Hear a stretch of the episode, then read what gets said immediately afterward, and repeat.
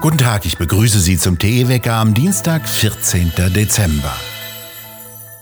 Nach Ethik und anderen Räten nun ein neuer Rat, der Corona-Expertenrat. Der soll heute Mittag zum ersten Male tagen. Dazu wird nicht nur der Chef-Virologe der Berliner Charité Drosten gehören, sondern auch Hendrik Streeck. Der ist Leiter des Virologischen Instituts der Uniklinik Bonn vertrat häufig konträre Auffassungen und wurde von Altbundeskanzlerin Merkel nicht konsultiert. Ebenso wird der Chef des Robert Koch Institutes Wieler dabei sein. Dieser Rat soll jetzt jede Woche tagen und nach fast zwei Jahren Pandemien die Politik beraten. Einen neuen Impfrekord melden die Hamburger Hausärzte. 85.000 Mal injizierten sie in der vergangenen Woche die gentechnischen Substanzen. Nach Angaben der Kasselärztlichen Vereinigung ein neuer Rekord. In ganz Deutschland wurden übrigens in der vergangenen Woche mehr als 6,4 Millionen Spritzen verabreicht. Voraussetzung für eine Impfung ist laut Vorschriften eine intensive und sorgfältige Aufklärung und Impfberatung, eine Anamnese, eine Untersuchung zum Ausschluss akuter Erkrankungen oder Allergien und anschließend eine Beobachtung in der Nachsorgephase. Dafür gibt's pro Impfung laut Coronavirus-Impfverordnung 28 Euro, an Wochenenden und Feiertagen 36 Euro. Tierärzte, Apotheker und sogar Zahnärzte dürfen nicht impfen. In Nordrhein-Westfalen darf noch schneller als bisher gespritzt werden. Das Gesundheitsministerium des Landes hat einen Erlass an alle Kreise geschickt, nachdem sogenannte Boosterimpfungen bereits vier Wochen nach der Zweitimpfung möglich sind. Dabei handle es sich allerdings nicht um eine Empfehlung, sondern lediglich um eine Untergrenze, fügte das Gesundheitsministerium hinzu. Noch immer sorgt das Verkaufsverbot von Feuerwerk an Silvester für Fassungslosigkeit bei den Herstellern. Das zweite Jahr in Folge dürfen sie hierzulande keine Raketen und Böller mehr verkaufen. An sogenannten publikumsträchtigen Plätzen soll es zudem ein Knallerverbot geben. So sorge die Politik zusätzlich dafür, dass weitere Tausende von Arbeitsplätzen zerstört werden, heißt es jetzt bei den Feuerwerksherstellern. Insgesamt beschäftigt die Branche in Deutschland 3000 Menschen. Hersteller Weco betont, dass nur fünf Prozent der Krankenhausbesuche an Silvester Folge von Verletzungen durch Feuerwerkskörper seien. Diese Verletzungen seien weitgehend auf illegales oder selbstgebasteltes Feuerwerk zurückzuführen. Ein Verbot sorge für genau das Gegenteil dessen, was eigentlich bewirkt werden solle.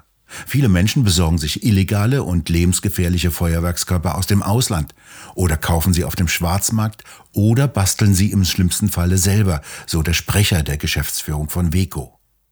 Auch der Bund deutscher Kriminalbeamter hat sich jüngst klar gegen ein generelles Verkaufsverbot ausgesprochen. Bereits durch das Verkaufsverbot im vergangenen Jahr wurde ein massiver Anstieg bei der Einfuhr von illegalen Feuerwerkskörpern verzeichnet. Trotz Überbrückungshilfen und Kurzarbeit machte Weco einen Verlust in zweistelliger Millionenhöhe. Mit den Herstellern will offenbar keiner aus der Politik reden. So heißt es wörtlich in einem Pressestatement, wir sind maßlos enttäuscht von den politischen Akteuren in diesem Land. Nicht nur, dass man unsere Kontaktversuche ignoriert und unbeantwortet lässt, sondern insbesondere, weil man sich über die Konsequenzen dieser Entscheidung scheinbar nicht im Klaren ist. Nur beim Zapfenstreich zum Abschied von Bundeskanzlerin Merkel mochte niemand auf das uralte Kulturgut Feuerwerk verzichten. Eine schnelle Öffnung der Erdgaspipeline durch die Ostsee hat der derzeitige österreichische Außenminister Schallenberg gefordert.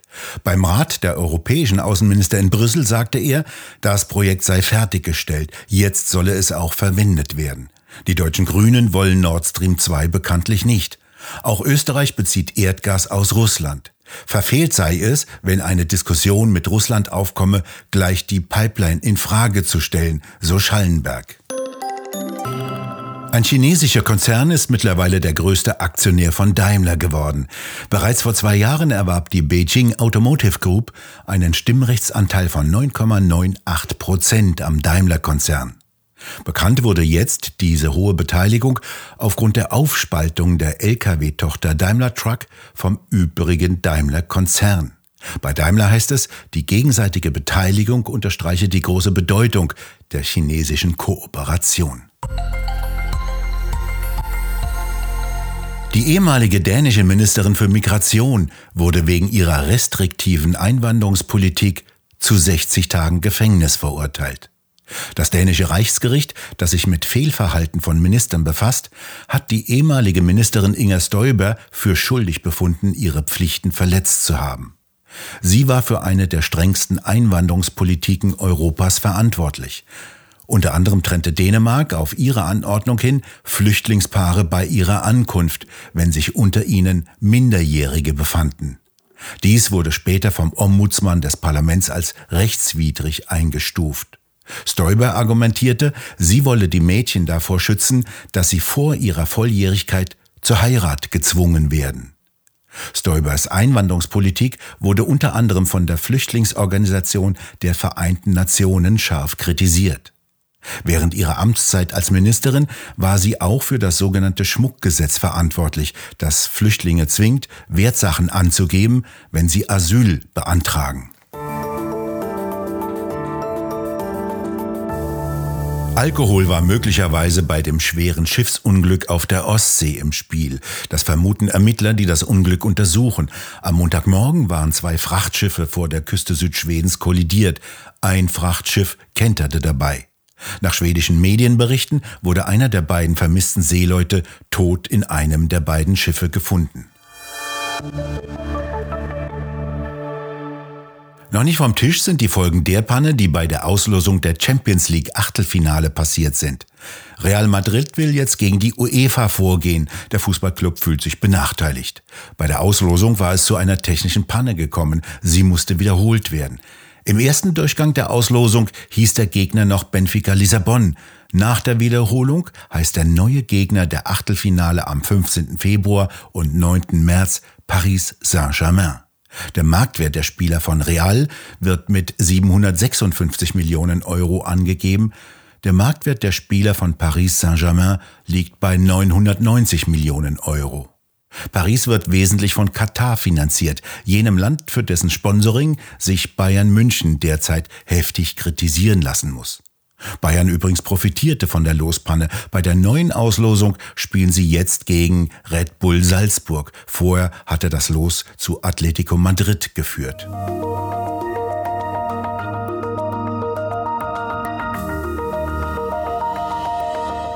Das Wetter bleibt erst einmal so. Meist trübe und bedeckt, im Norden kann noch leichter Regen aus dem Nebel nieseln. In höheren Lagen der Mittelgebirge und vor allem in den Alpen scheint die Sonne. Die Temperaturen bewegen sich um den Gefrierpunkt. Im Westen können sie durchaus bis zu 10 Grad ansteigen. Zum Wochenende deutet sich ein neues massives Hochdruckgebiet an, das sich über den britischen Inseln aufbaut und in jedem Fall kältere Luft aus Norden zu uns schaufelt. Und was fehlt wieder? Wind und Sonne, die ja bekanntlich die Versorgung mit Strom übernehmen sollen. Windräder an Land lieferten am Montagmittag lächerliche 7 Gigawatt Strom, während der Stromverbrauch mittags bei ungefähr 73 Gigawatt lag. Eine ziemliche Lücke, die da klafft und die bisher noch Kohle- und Kernkraftwerke schließen. Doch die sollen bekanntlich abgeschaltet werden und bisher weiß noch niemand, woher diese Strommengen dann kommen sollen. Wir bedanken uns fürs Zuhören und schön wäre es, wenn Sie uns weiterempfehlen würden. Wir hören uns morgen wieder, wenn Sie mögen.